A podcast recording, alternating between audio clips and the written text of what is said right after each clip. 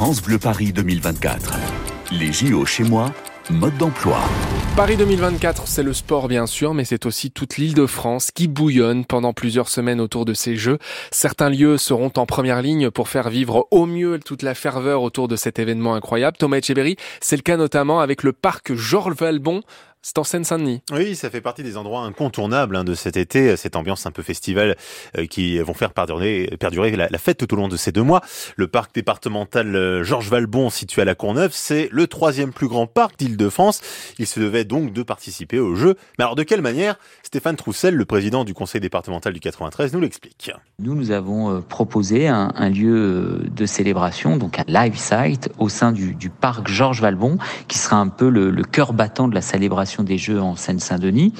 Il sera inauguré le 25 juillet 2024, euh, la veille de la cérémonie d'ouverture, avec une grande soirée d'accueil de la flamme olympique.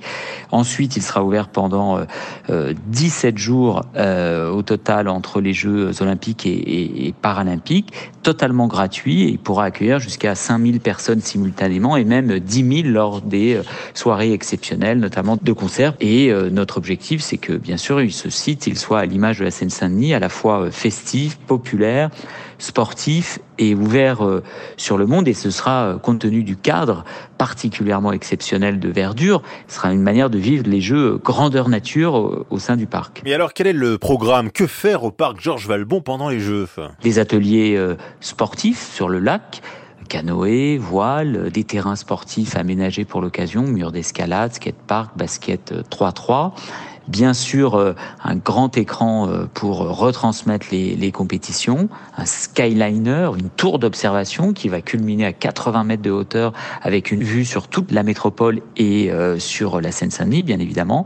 Des ateliers aussi autour de l'éco-responsabilité pour sensibiliser, faire découvrir aux participants la richesse de la biodiversité du parc départemental et puis aussi une offre de restauration particulièrement euh, à la fois euh, éco-responsable également et, puis en lien avec euh, la diversité, la richesse de la Seine-Saint-Denis. Un lieu qui sera accessible de 14h à 22h avec une jauge de 5000 personnes en simultané, donc on vous attend en nombreux. Hein. Et par ailleurs, le parc Georges Valbon sera également le départ de l'épreuve du paramarathon.